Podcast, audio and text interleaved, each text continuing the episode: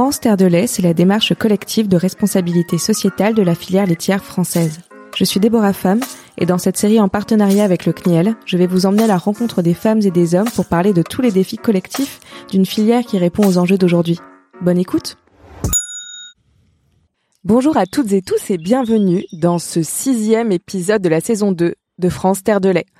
On parle aujourd'hui de décarboner la filière laitière. Alors, on ne sait pas exactement ce que ça veut dire encore et pour ça, on est accompagné de deux invités, Samuel Danilo, éleveur laitier en Bretagne, mais aussi 8 ans dans le milieu para-agricole, donc il va nous expliquer ce que c'est, puis Pierre Barucan, responsable environnement chez l'association de la transformation laitière française. Bonjour à tous les deux.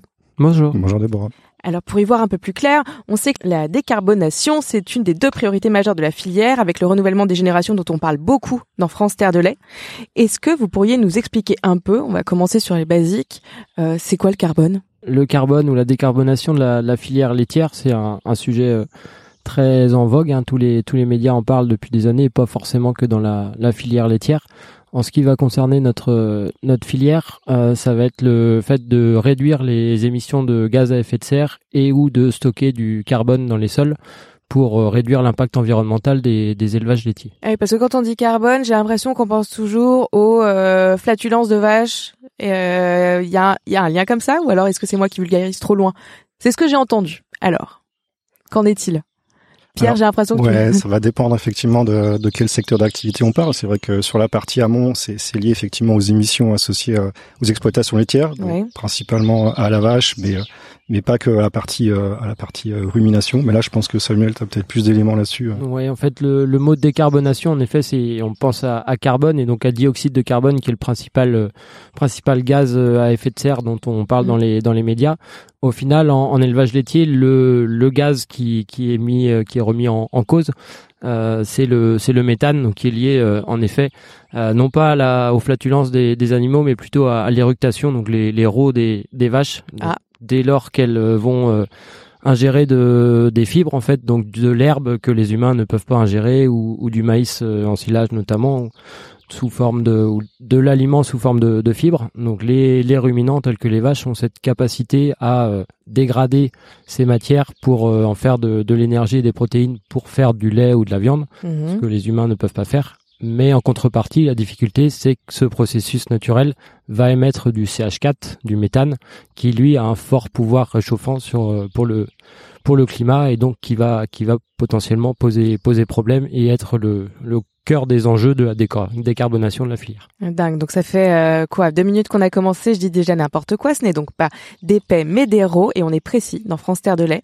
Toi qui t'y connais bien, est-ce que tu peux nous expliquer comment t'es arrivé dans la filière laitière?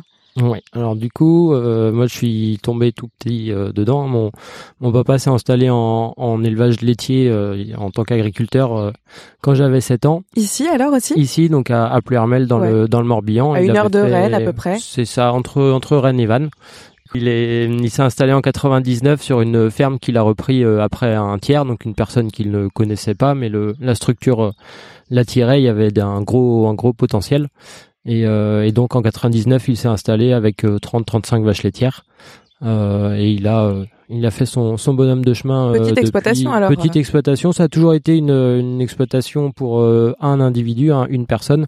Donc il n'y a jamais eu énormément de vaches. voilà, l'aspect travail jouait énormément pour pour se garder du, du temps libre, etc. Donc il y avait 35 vaches et là depuis 2015 il y a eu l'installation d'un robot de traite. Donc il y a eu un peu plus de, de vaches. Il y a 60-70 vaches aujourd'hui mais euh, mais pour se libérer du, du, temps ou ne pas être débordé. En contrepartie, euh, les, les génisses ont été euh, mis en pension chez un autre éleveur, donc c'est une particularité de, de l'exploitation aussi.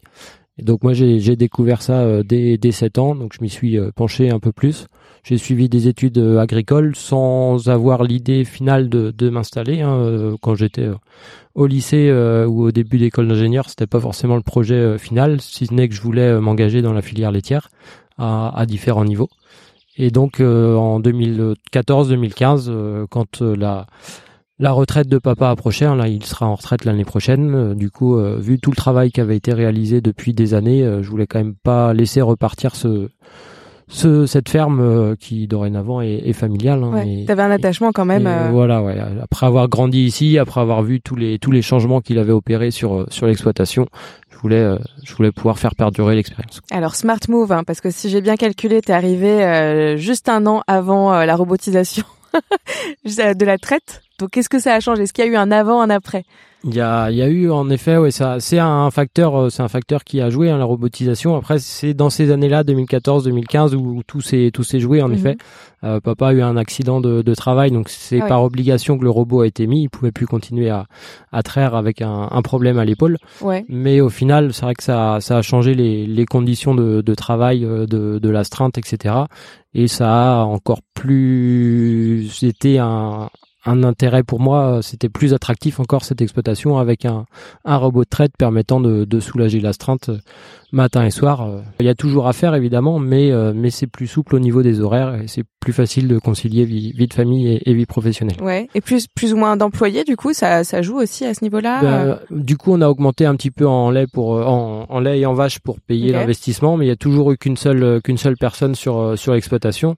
Donc là, exceptionnellement, cette année, avec mon installation au 1er janvier officiellement, on est deux, parce qu'on fait une transition euh, douce avec euh, avec papa. Mais à terme, moi, je, je continuerai seul sur cette structure euh, qui va pour pour une personne. mais avec avec le robot, on n'a pas forcément besoin d'être à la traite de 7h à 8h30 le matin et de 17h à 18h30 le soir. Et donc ça ça permet de, de soulager la stinte. Et puis elles ont bien compris le truc. J'ai l'impression les vaches elles se mettent à la queue leu et puis elles connaissent, elles connaissent le truc quoi. Elles sont ouais, elles sont attirées par euh, par le robot parce que on, on a des, des bonbons aussi euh, de l'aliment qui les ah attire, mais le, le système euh, est également fait pour les faire circuler au maximum en passant par le robot, puisque notamment en, en cette saison au printemps avec avec pas mal d'herbes, euh, malgré la mise en place du robot, ce qui n'est pas forcément le cas dans, dans toutes les exploitations, on s'est tourné vers un système beaucoup plus herbagé, beaucoup plus pâturant que lorsqu'il y avait la, la, salle de traite. Mhm. Et donc les vaches doivent passer par le robot pour aller manger de l'herbe dehors. Elles n'ont pas d'herbe à l'intérieur du bâtiment.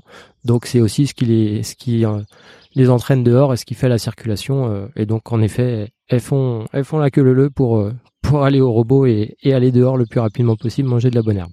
D'accord. Et donc, en 8 ans dans le milieu para-agricole, c'est quoi le milieu para-agricole? Le para-agricole, c'est tout ce qui tourne autour de, de l'agricole. Donc, en ce qui me concerne, j'ai fait euh, 4 ans à l'Institut de l'élevage, donc c'est un institut de, de recherche mhm. euh, sur le sur la filière euh, laitière, euh, sur la thématique du, du carbone, hein, avec euh, un projet un projet qui, qui tournait déjà depuis 2014 et donc les, les prémices, on va dire, de du mouvement de la décarbonation de la, de la filière en, en France et donc sur le sur un projet bas carbone 2014 à 2018 avec la création d'un outil dont on pourra reparler euh, un petit peu plus tard.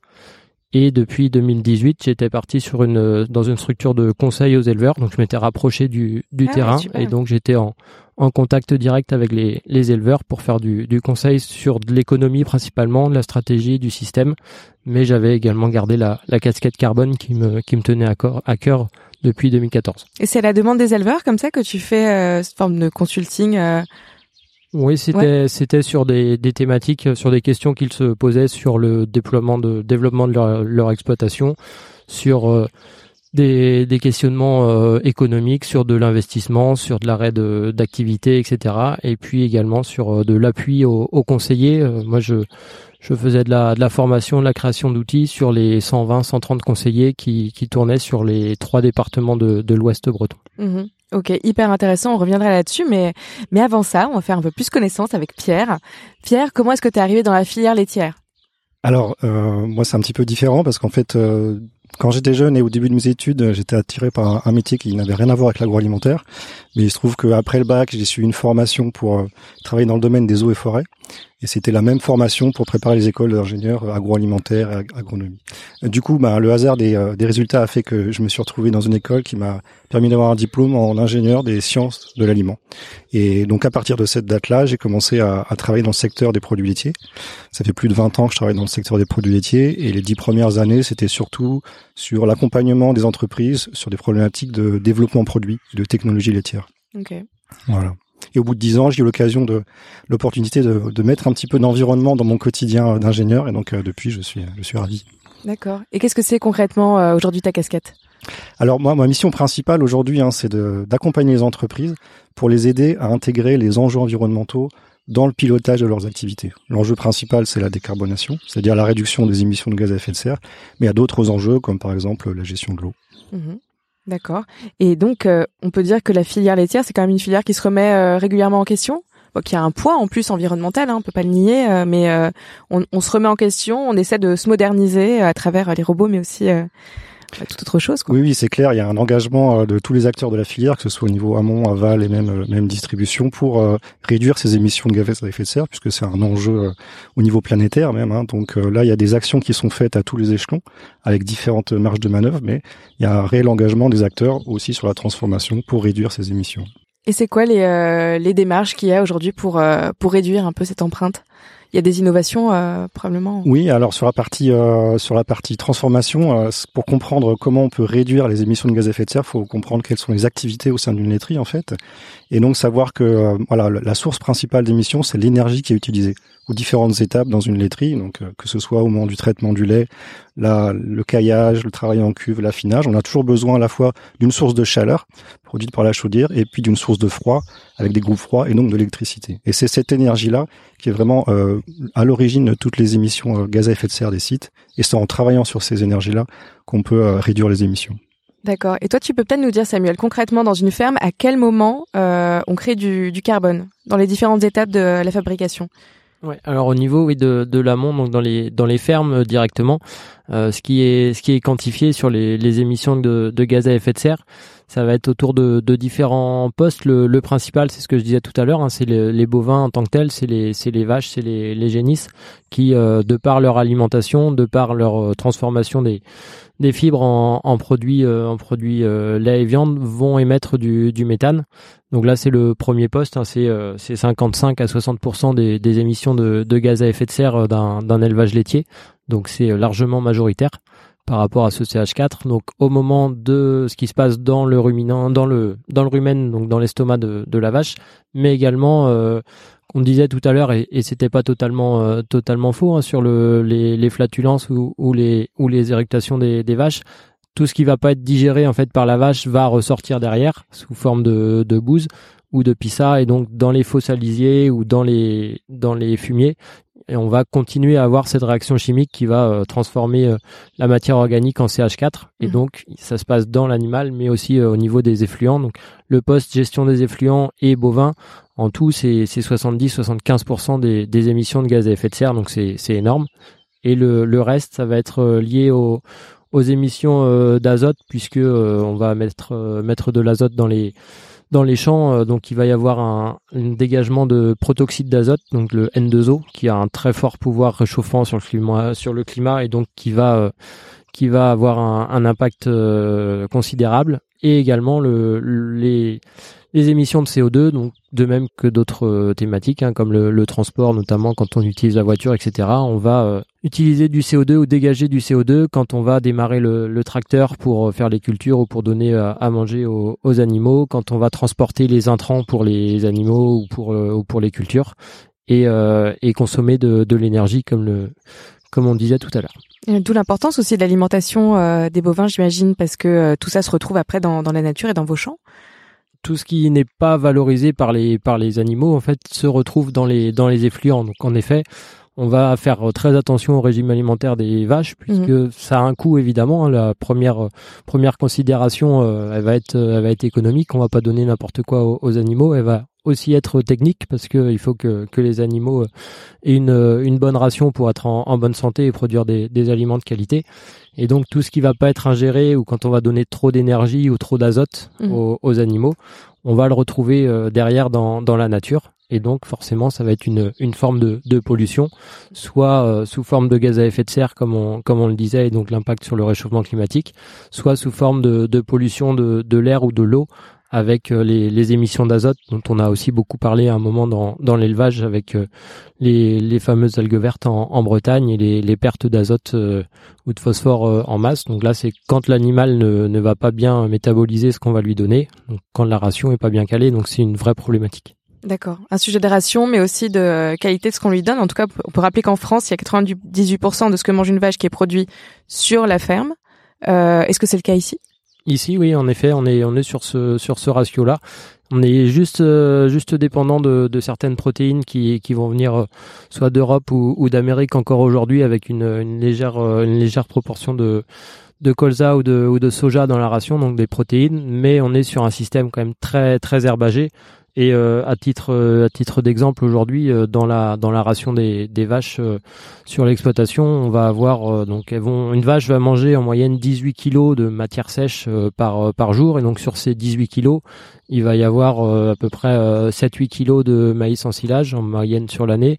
7-8 kilos de d'herbe, qu'elle soit sous forme pâturée principalement, mais aussi stockée, parce que euh, on n'a pas du pâturage toute l'année hein, avec les conditions climatiques. Donc il y a des périodes où on va stocker de l'herbe sous forme de foin, d'enrubanage ou d'ensilage. Mhm. Et donc cette herbe va être redonnée à d'autres périodes, donc c'est à peu près la moitié de la ration euh, également.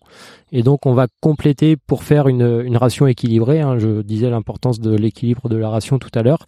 On va devoir compléter avec de l'énergie ou de l'azote qui va venir dans des ce qu'on appelle de l'aliment, des concentrés. Mhm. Et donc sur ces concentrés, il y a 2 kilos en moyenne par vache et, par jour sur l'exploitation.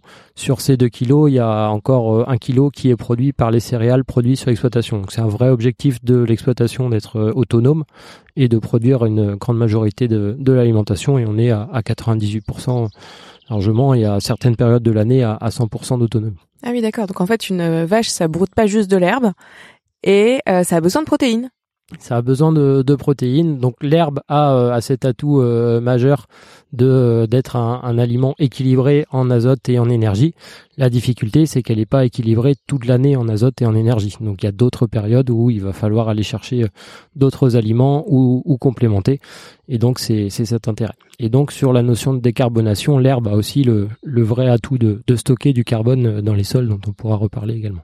Ok. Et il y a aussi euh, un sujet un petit peu euh, touchy euh, qui est le sujet du soja. Ça n'a pas été cité là dans l'exemple, mais donc nous ici, on, on essaye de s'en affranchir. Après, euh, c'est aussi des considérations euh, économiques qui vont qui vont faire, c'est de mm. que l'on va acheter du du soja ou du colza pour les pour les rations des, des vaches. D'un point de vue environnemental, en effet, on, aimerait avoir plus de plus de colza, mais il n'est pas forcément toujours disponible ou assimilé de la même manière par les par les animaux. Et donc, on a parfois du, du soja dans les dans les aliments. Et donc, le soja, oui, est un est un vrai un vrai sujet euh, dont les dont les marchands ou les fabricants d'aliments euh, pourront euh, aborder encore plus en, en, détail. Ils connaissent le mieux ce sujet-là, mais sur le, le soja, il y a un impact. Aujourd'hui, on n'est pas capable ou en petite quantité de produire du soja en France, et donc on va l'importer. Donc ça va émettre du CO2 via le transport mhm, et on a aussi un impact déforestation aujourd'hui encore sur euh, sur l'Amérique du Sud notamment qui va ah qui va poser un, un problème sur les, les émissions de gaz à effet de serre et donc ça on le considère dans le dans le diagnostic carbone dans une ferme. Au final, d'accord. Et, et, bon, là, c'est intéressant parce que tu parles de ces produits qui viennent de très loin. Euh, donc, on peut parler d'empreinte carbone. Ça me fait penser, c'est vraiment un sujet en ce moment. Ah non, moi, je prends pas l'avion. Euh, je fais attention à mon empreinte carbone qui est à la fois un sujet, mais quelque chose de très vague et euh, un peu flou. Comment et est-il possible de calculer l'empreinte carbone de la filière laitière ou des fermes euh, de manière unique comme ça, comme ici? Peut-être, euh, peut-être Pierre? Oui, alors il y a des méthodes hein, standardisées qui existent hein, pour calculer les, les bilans carbone. Hein. Là, c'est, on fait appel à des normes. Il n'y a pas, pas d'hésitation à avoir quand on veut faire un, bilan carbone. Ce qui est intéressant de voir, c'est, euh, tu mentionnais le, le, transport en avion, c'est de voir la contribution de chacun des secteurs en fait. Quand on raisonne au niveau d'un pays et de ses émissions, on va avoir des grands contributeurs. Le contributeur principal, c'est effectivement le transport. On est à plus de 30% des émissions. Et puis après, on a deux, deux secteurs aussi importants. C'est d'un côté l'agriculture, 18-20%, l'industrie, pareil, 18%, et puis après, bâtiment et énergie.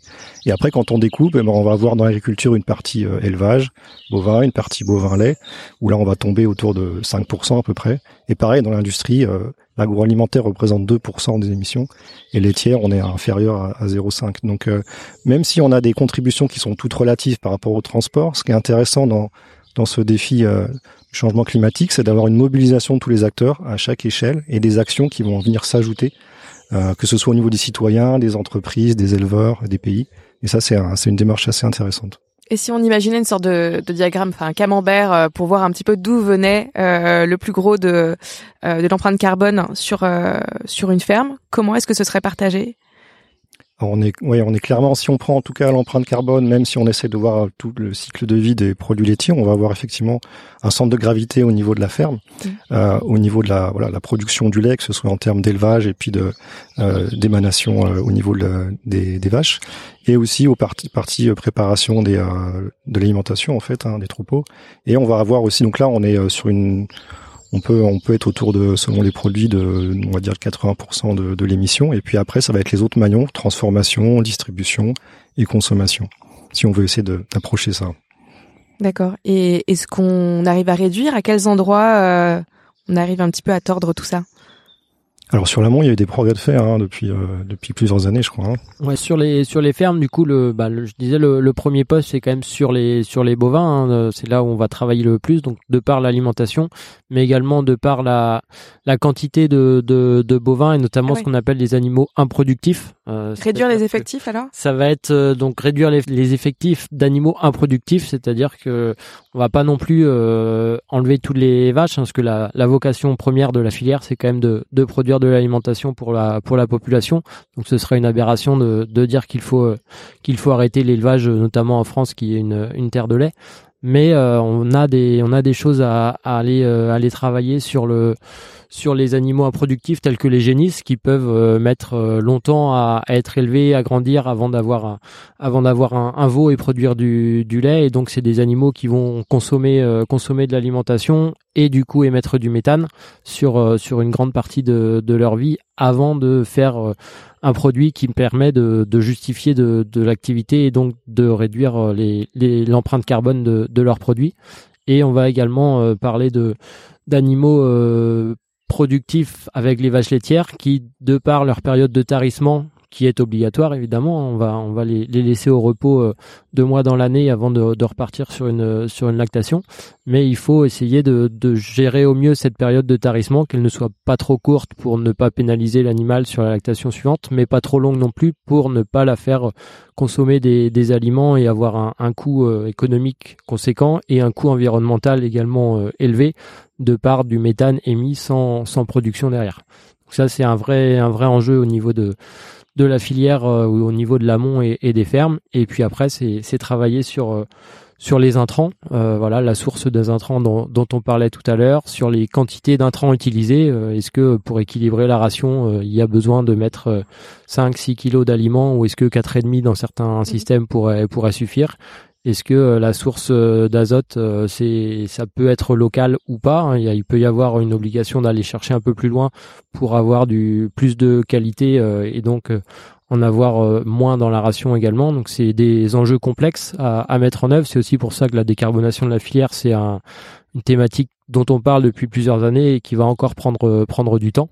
Donc là, c'est sur la notion de réduction des émissions de gaz à effet de serre, travailler sur les, les animaux, les intrants, et puis, on va aussi travailler ce que l'empreinte carbone du lait va se calculer avec deux points les émissions de gaz à effet de serre dont on parlait, mais aussi, et ça c'est le vrai avantage de, de nos systèmes, euh, quand on compare les, les bilans carbone euh, du transport par exemple euh, d'un avion ou d'une ferme, l'avion va émettre du, du, CO2 mais ne va pas stocker de, de carbone. On n'a pas encore vu d'herbe mmh. sur, les, sur les ailes des avions hein, ou, de, ou de forêt. Donc l'avantage qu'on l'on peut avoir, même si c'est une thématique un peu floue, on manque de références aujourd'hui, mais on sait que l'élevage euh, va avoir euh, cet intérêt de stocker du carbone par les prairies, par les haies, et donc ça, on, le prend en compte dans le bilan également. Ouais, carrément. Et à ce titre, tu rappelles aussi que le métier euh, d'éleveur laitier, bah, c'est un business. C'est pas juste élever des animaux de compagnie. Donc c'était la, réponse à la première partie de la question. On élève les animaux pour se nourrir, et puis forcément, ça a un impact. Euh, à ce titre, on parlait de l'eau tout à l'heure. Pierre, tu veux peut-être compléter euh, parce que les changements climatiques touchent particulièrement les agriculteurs, mais il y a aussi donc le sujet de l'eau qui est capital. Oui, c'est un réel enjeu qui devient de plus en plus fort, notamment depuis l'été dernier, les épisodes de, de sécheresse. Donc, euh, on a effectivement une ressource en eau qui va en, en diminuant. Et euh, donc on a un besoin d'eau euh, très très important sur les sites euh, laitiers puisque c'est le nettoyage qui prime, donc une quantité d'eau importante. Et heureusement face à cette à ce défi de gestion de l'eau, on a également des solutions, que ce soit en termes d'économie d'eau sur les sites, mais surtout en termes de réutilisation, puisque une des spécificités aussi du, du secteur laitier, c'est on part d'une matière laitière, un litre de lait qui contient 88% d'eau, et au fur et à mesure de la production des différents produits type fromage, crème, beurre, poudre, on va retirer l'eau euh, du lait en fait. Et cette eau va être disponible. Et à l'échelle nationale, on est sur un volume de 16 millions de mètres cubes d'eau. Ça veut dire qu'on a vraiment un gisement là qui peut être réutilisé. Aujourd'hui, on a seulement 5 millions de mètres cubes réutilisés, tout le reste ne l'est pas. Donc potentiel. Et justement, ça c'est la solution pour euh, faire face aux épisodes de sécheresse. Ah, génial. Donc encore encore un truc de travail intéressant. Pierre, est-ce qu'on produit du lait de la même manière aujourd'hui qu'on le faisait il y a 10, 20, 30 ans dans les usines laitières en France? Alors on a effectivement une, une, une évolution hein, des pratiques en termes de transformation. L'idée c'est vraiment d'aller vers euh, ce qu'on peut appeler une économie circulaire. Enfin disons qu'on a une matière entrante et on veut l'exploiter au maximum pour n'avoir plus rien en sortie. Et c'est c'est quasiment le cas déjà dans les dans les sites aujourd'hui. C'était pas forcément le cas il y a, il y a 20 ou 30 ans. Euh, et donc là on a vraiment des, des, des progrès qui sont réalisés. Donc peut-être pour compléter aussi sur la partie changement climatique, c'est vrai que sur la partie transformation aussi, euh, on a pu constater des efforts. On a une ambition de réduire euh, depuis euh, depuis 2016 à 2025, 2030, on a une ambition de réduire de 35% les émissions de, de, gaz à effet de serre. Et là, on a déjà en 5 ans atteint une réduction de 16%. Donc il y a des choses qui sont faites sur l'énergie, comme je disais tout à l'heure, soit en économisant l'énergie, soit en changeant l'énergie utilisée pour aller vers une énergie euh, moins émettrice de, de gaz à effet de serre. D'accord. Donc ça, c'est c'est euh, ce que ferait une ferme euh, bas carbone?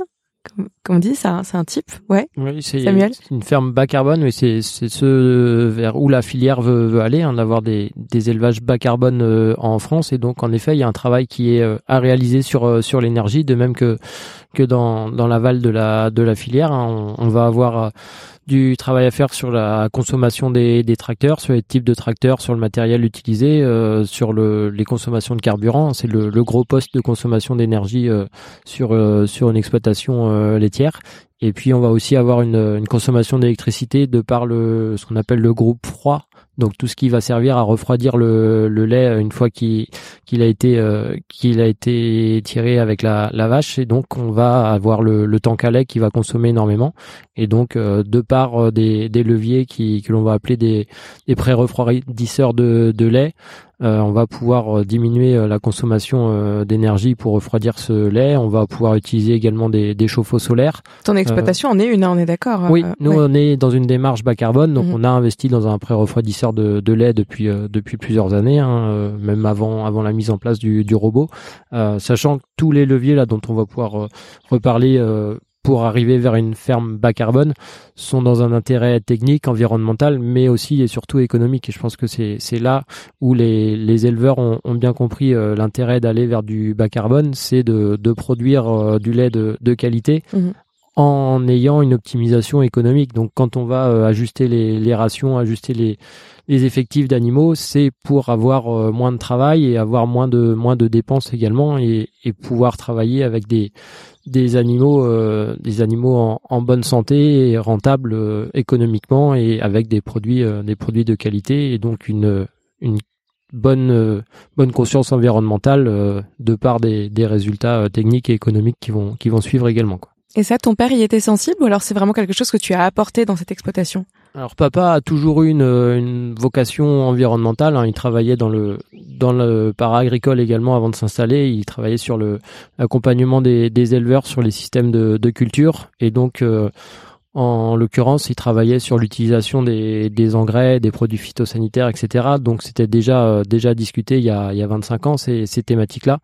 Et donc, il a toujours voulu euh, continuer à travailler en, en ce sens. Hein. Dès, dès, ses premières années d'installation, il avait euh, réalisé des, des, diagnostics de ce qu'on appelle de parcelles à risque euh, sur l'exploitation pour identifier si, avec les, les, cours d'eau qui passent sur l'exploitation, avec les parcelles en, en pente, on a des, des risques de, de diffusion des, des engrais, des, des, des produits chimiques, phyto, etc., ou des, des effluents vers le milieu aquatique. Et donc dès le début, il a travaillé euh, pour euh, pour réduire ces ces diffusions là. Il a implanté euh, énormément de haies depuis depuis une dizaine une dizaine d'années pour également stopper stopper l'érosion, favoriser la, la biodiversité. Il fait partie d'une association nationale qui s'appelle Biodiversité où il va réaliser des, des comptages d'insectes pollinisateurs, etc. Donc c'est une, une vraie, une vraie thématique qu'il qu'il qu'il aborde depuis des années et qu'il l'animait. Et euh, voilà, il, il m'a passé le, le, le, relais où j'ai adhéré également assez assez rapidement hein, parce que dès, dès, mon entrée à, à l'école d'Angers euh, j'étais plutôt orienté vers euh, élevage et environnement et mon, mon parcours a, a été orienté en, en ce sens aussi et donc bah, j'ai été plus vers le bas carbone mais on va également parler de de biodiversité, de préservation des, des territoires, de réduction des, des pollutions environnementales type type azote, etc. Donc c'est vraiment une, thématique de la ferme qu'il a mis en place depuis 20 ans et que je vais continuer à, déployer. Et par exemple, Pierre, est-ce que tu sais combien de fermes sont engagées aujourd'hui sur ce processus de ferme bas carbone? Ah, ça sur le territoire français Plusieurs milliers, je pense. Hein.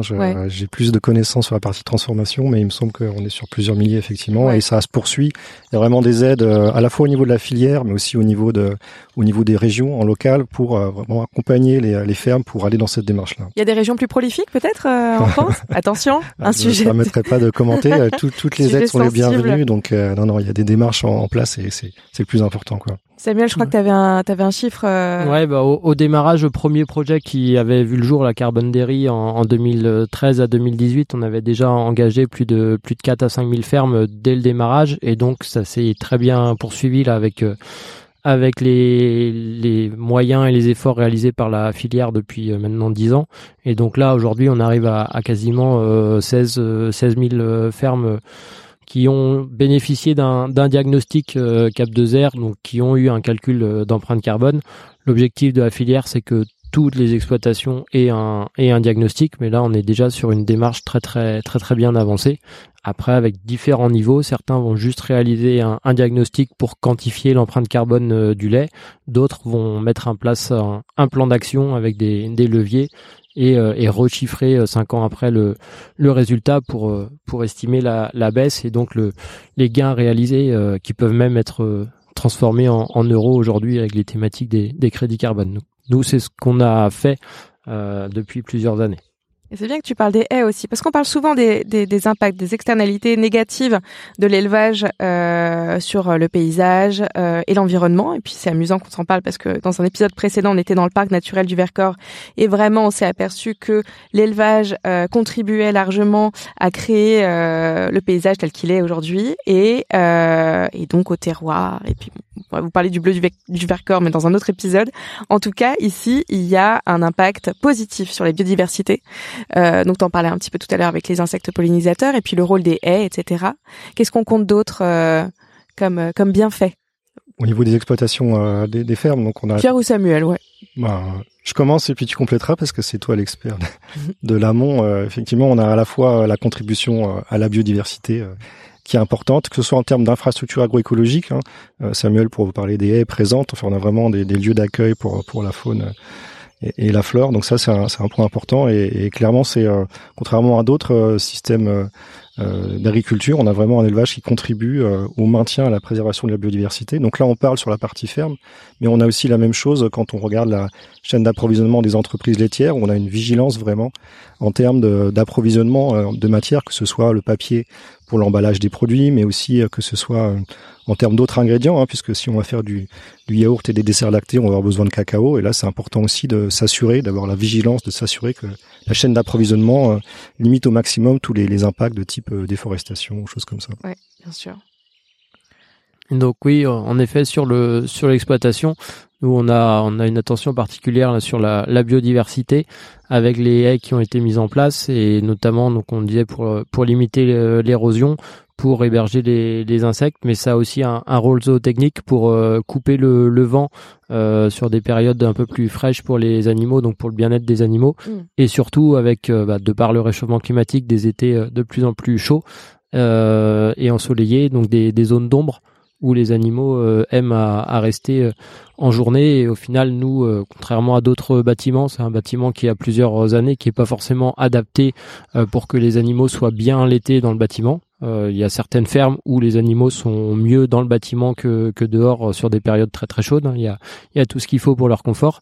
Nous, on n'a pas investi dans le bâtiment. Par contre, euh, on, les met, on les met dehors à, à l'abri des, des arbres et des haies et, et elles s'y trouvent plutôt bien et on n'a pas de, de problématiques liées aux, forts épisodes de, chaleur grâce à ça.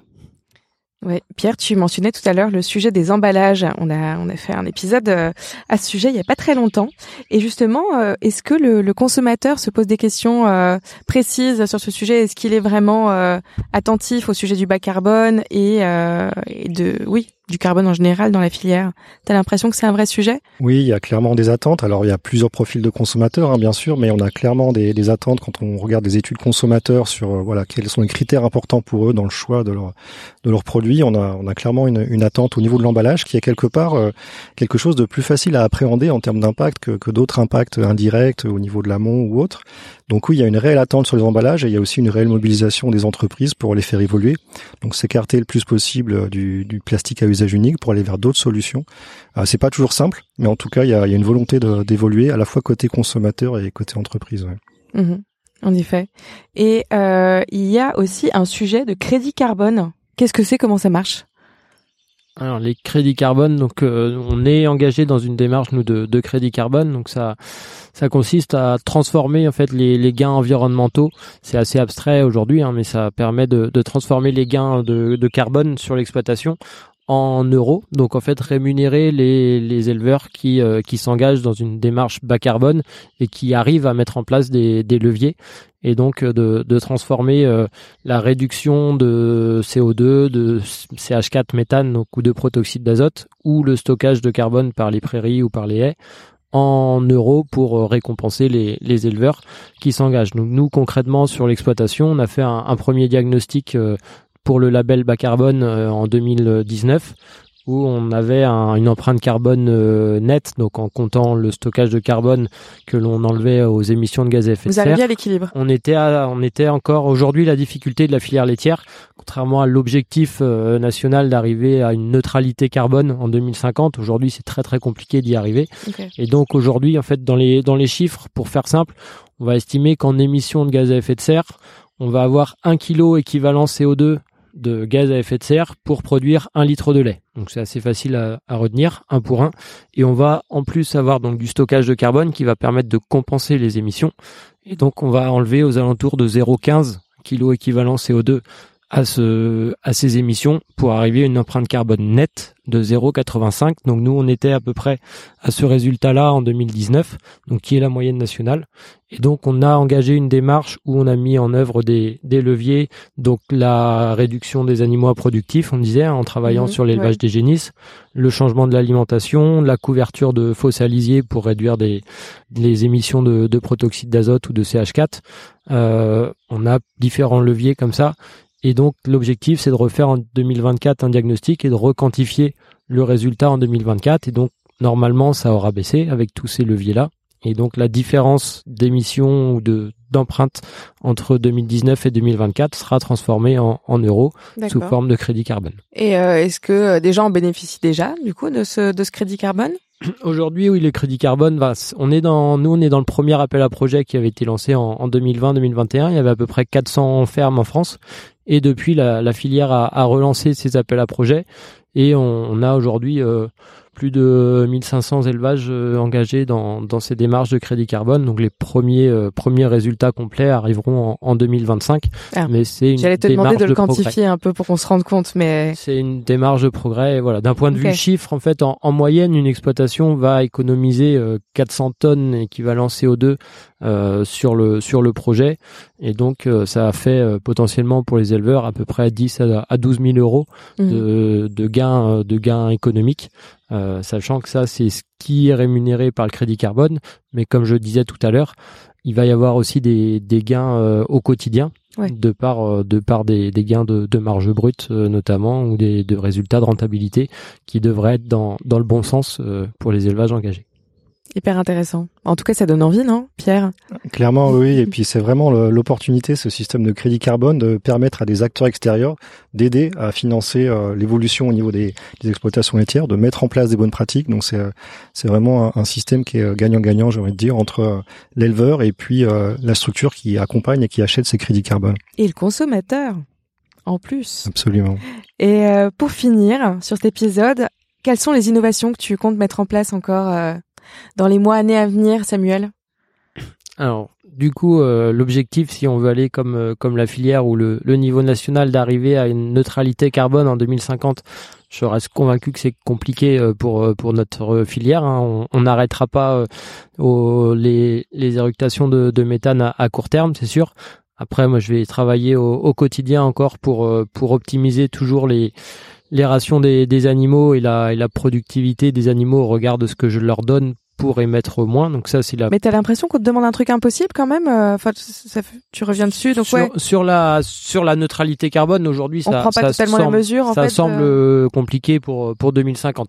Okay. Tous les élevages ont sans doute des, des leviers euh, pour euh, pour améliorer, mais aujourd'hui, euh, si on arrive à la neutralité carbone, malheureusement, ça veut dire qu'on n'aura plus beaucoup de vaches. C'est la particularité de cette filière en fait. Oui, alors ce qui est, ce qui est intéressant aussi, c'est qu'on parle effectivement de neutralité carbone au niveau de l'échelle nationale, mais les, les, pouvoirs publics sont bien conscients que chaque secteur a des capacités différentes. Bien Et clairement, pour ce qui est de l'agriculture, on a un objectif plutôt de réduire de moitié les émissions, donc c'est déjà énorme, hein, si on doit passer d'un kilo à, à 0,5 kg de CO2 par litre de lait. Mais l'objectif, c'est bien de réduire de moitié. C'est pas, on comprend que l'agriculture, si on veut la préserver en France, et c'est un enjeu, on ne demande pas une neutralité euh, absolue euh, mmh. en termes d'émissions. Donc on est bien sur des réductions importantes, euh, voilà, diminuer de moitié les émissions, mais on ne demande pas l'impossible non plus. Concrètement, bah, voilà, c'est d'optimiser encore les, les, rations, de réduire euh, ou d'optimiser tous les tous les intrants. Mmh. Si je peux tout faire en, en local et, et, réduire les consommations de, de carburant et limiter le CO2, ce sera toujours ça de gagner euh, aussi. C'est de mieux gérer les effluents, donc de par un, un projet de fossalisier là qui va être couverte pour limiter les, les émanations.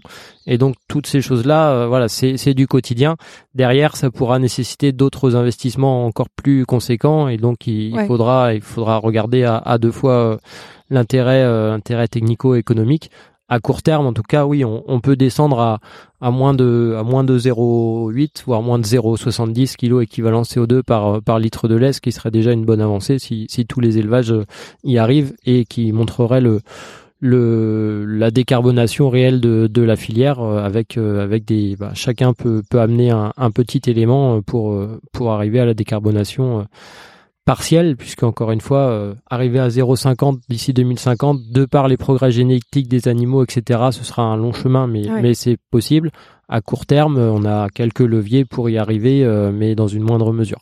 Avec des innovations techniques euh, à la fois naturelles ou pas. Ou pas voilà de, de par des additifs alimentaires de par de la génétique etc et puis moi ce que je ce que je veux pas perdre de vue euh, non plus parce que c'est c'est là où, où c'est quand même la, la priorité de la filière euh, entre le diagnostic de 2019 et 2024 moi l'objectif c'est d'avoir un peu moins de d'animaux mais qui produisent euh, toujours aussi bien ou autant pour garder un potentiel nourricier parce que le diagnostic permet aussi de calculer ça et donc d'avoir un potentiel nourricier sur l'exploitation donc avec mes 70 vaches et mes 500 000 litres de lait de potentiellement nourrir 2000 personnes de Ouais. par les protéines animales produites sur l'exploitation, donc le lait et la viande, sur les besoins des, des humains en protéines animales.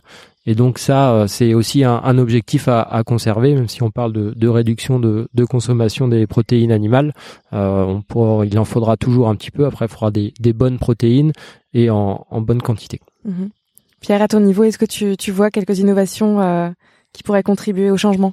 Oui, clairement, hein, sur les sites de transformation, comme je le disais, l'enjeu il est vraiment au niveau de l'énergie et donc euh, au-delà des économies d'énergie, on a une transition énergétique qui est possible, qui est déjà engagée au sein de la filière. Si on prend, si on compare différents types d'énergie, l'énergie euh, la plus vertueuse entre guillemets, ça va être la biomasse en fait, puisque là on va avoir un facteur d'émission qui est euh, plus faible de 5 fois 10 fois plus faible que certaines énergies. Donc il y a vraiment cette transition vers la biomasse qui est engagée. Euh, On a déjà à peu près euh, 24 chaudières biomasse dans le secteur laitier. Et l'idée, c'est de continuer de doubler ces quantités de chaudières biomasse. Alors, il y a plusieurs conditions nécessaires pour ça. hein. Il faut bien sûr des moyens financiers au niveau de l'entreprise et puis des aides à l'investissement de l'État. Mais il y a aussi des moyens techniques. C'est-à-dire que si tout le monde passe aux chaudières biomasse, on va avoir une problématique de gisement de biomasse, euh, bois chauffage ou bois déchets. Donc là, c'est un enjeu technique qui est, qui est aussi présent et besoin de, de voilà d'avoir du- une vision à long terme sur 20 ans pour voir comment euh, comment franchir ce cap vers la biomasse par exemple. D'où l'intérêt de travailler en, en filière également avec l'implantation de haies par les exploitations où il y a également euh, bah, une production de biomasse qui pourrait servir à, à l'aval de la filière également. Hyper intéressant. En tout cas, ce que je comprends, c'est que les professionnels du lait continuent leurs efforts et entrent dans une nouvelle phase pour l'innovation et trouver de nouveaux leviers pour euh, pour nouvelles solutions et puis pour l'avenir. Voilà. Bah c'était euh, hyper intéressant cet échange avec vous et euh, bah on va partir euh, à la découverte de l'exploitation. On va refaire une petite balade et euh, et retour à Paris. Merci pour votre temps, messieurs. Euh, Pierre Barucan et Samuel Danilo. Merci Déborah. Merci. Merci et bonne journée.